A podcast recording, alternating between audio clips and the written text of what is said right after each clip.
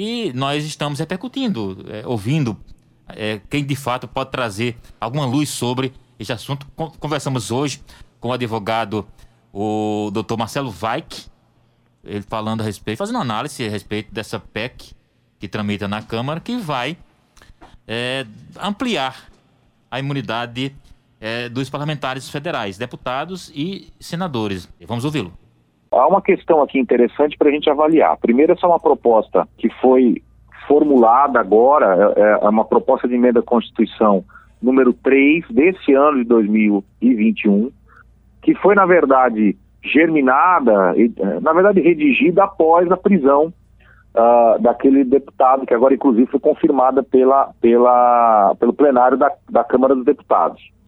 Uh, veja só, há muito tempo há um conflito muito forte entre as limitações que o Supremo Tribunal Federal uh, deve, deveria ter em relação à atuação do parlamentar, aquilo que a gente chama particularmente do, da, da chamada imunidade parlamentar, ou seja, algumas proteções que o parlamentar tem que ter para que ele possa exercer a atividade dele de fiscalização, de controle, né, de, de, questionamento, muitas vezes, que ele faz em relação a todos os poderes.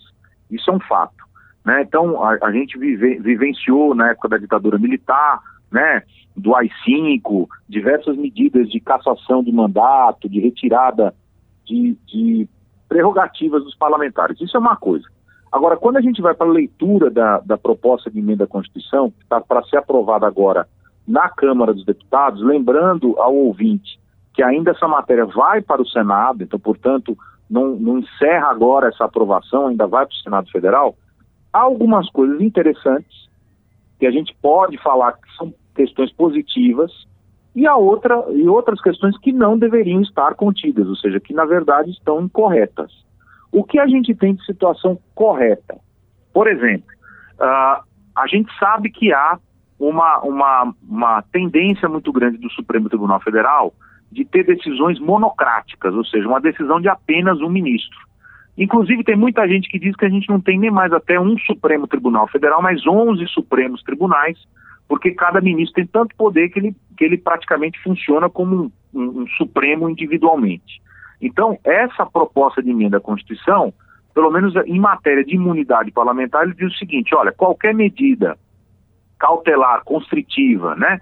Ou seja, qualquer medida que venha afetar um, o exercício da atividade parlamentar, ela deveria ser feita contra uh, uh, o parlamentar, ou seja, o deputado, o senador, mas não pela, pela decisão de um só ministro, mas sim pelo plenário do Supremo Tribunal Federal. Eu, eu entendo que nessa, nessa situação é correto isso acontecer, é bom que a gente tenha uh, uma decisão plenária, porque nós vamos afetar aí o exercício de um mandato fruto da soberania popular, ou seja, o povo escolheu essa pessoa lá, então é bom que se tenha uma decisão não só de um ministro, mas sim de todo o, o conjunto de ministros do Supremo Tribunal Federal.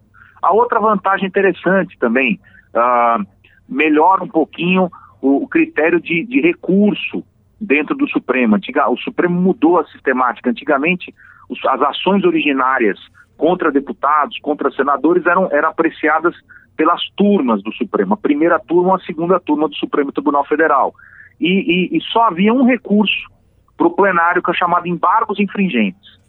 Com a mudança da proposta, você deixa de ter os embargos infringentes e vai para o recurso ordinário. Qual a diferença de um para o outro? O recurso ordinário funciona como se fosse uma apelação. O cidadão tem uma decisão de primeiro grau e você pode lá apelar para o segundo grau. Como a gente tem um sistema que tem que garantir o duplo grau de jurisdição, você criar um, um, um, recurso mais aberto, que é o caso do recurso ordinário, é você garantir a todo indivíduo, inclusive aquele deputado senador, o direito à apelação, ou seja, ao duplo grau de jurisdição pleno. Então, isso é a vantagem. Quais são as desvantagens que eu entendo que a, a PEC não caminha bem? A primeira coisa é proibir uh, que o Supremo Tribunal Federal promova na sua decisão plenária afastamento de parlamentar. Certo? Na, na minha concepção, essa, essa emenda, ela fere um direito que é um direito a todo e qualquer cidadão de igualdade de tratamento. Então, se eu tenho um cidadão comum que pode ser afastado das suas funções como servidor público, das suas atividades por um ilícito penal, é, é justo que também qualquer um que esteja também exercendo o mandato também possa sofrer essas consequências. Então, o fato de você ter esse, a, a proibição do afastamento das atividades, leia-se inclusive as chamadas prisões cautelares, isso, com todo respeito, é um, é um equívoco, tá? Na PEC não é correto, isso quebra o princípio da isonomia de tratamento, ou seja, todo cidadão é igual e ninguém está acima da lei. A gente tem que ter esse respeito a todos e, e, esse respeito se dá não só em direitos também, mas como em obrigações, né? Uh, a outra questão é que eu acho complicada que está na PEC é o seguinte: pode haver, uh, uh, a possibilidade de buscas e apreensões, tá? Então é comum acontecer ter uma investigação e você vai lá e precisa colher lá provas para investigação. Na proposta da PEC poderia haver a busca e apreensão, mas esse material coletado só poderia ser pesquisado, analisado pelas instituições que cuidam da investigação só depois do plenário da Câmara ou do Senado aprovar de fato aquela busca e apreensão. Na minha opinião, isso é um exagero absurdo. Por quê?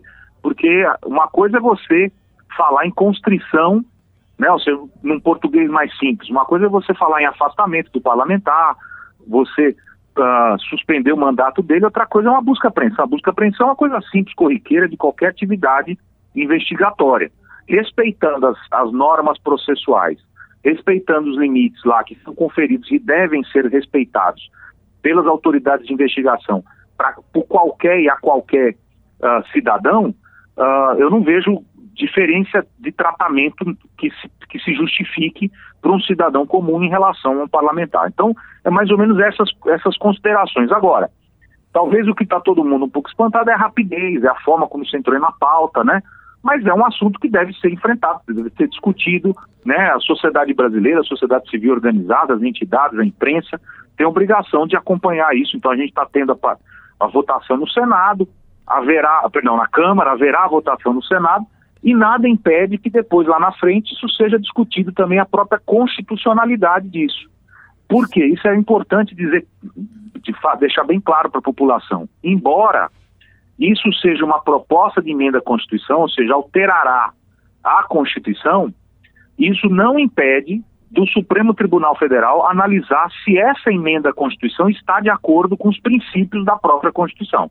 Tá? Então, em outras palavras, é possível a gente falar no controle da constitucionalidade, ou seja, aqueles princípios, aquelas regras fundamentais da Constituição, em relação a essa emenda que, se, se for aprovada, será certamente discutida no âmbito do Supremo Tribunal Federal.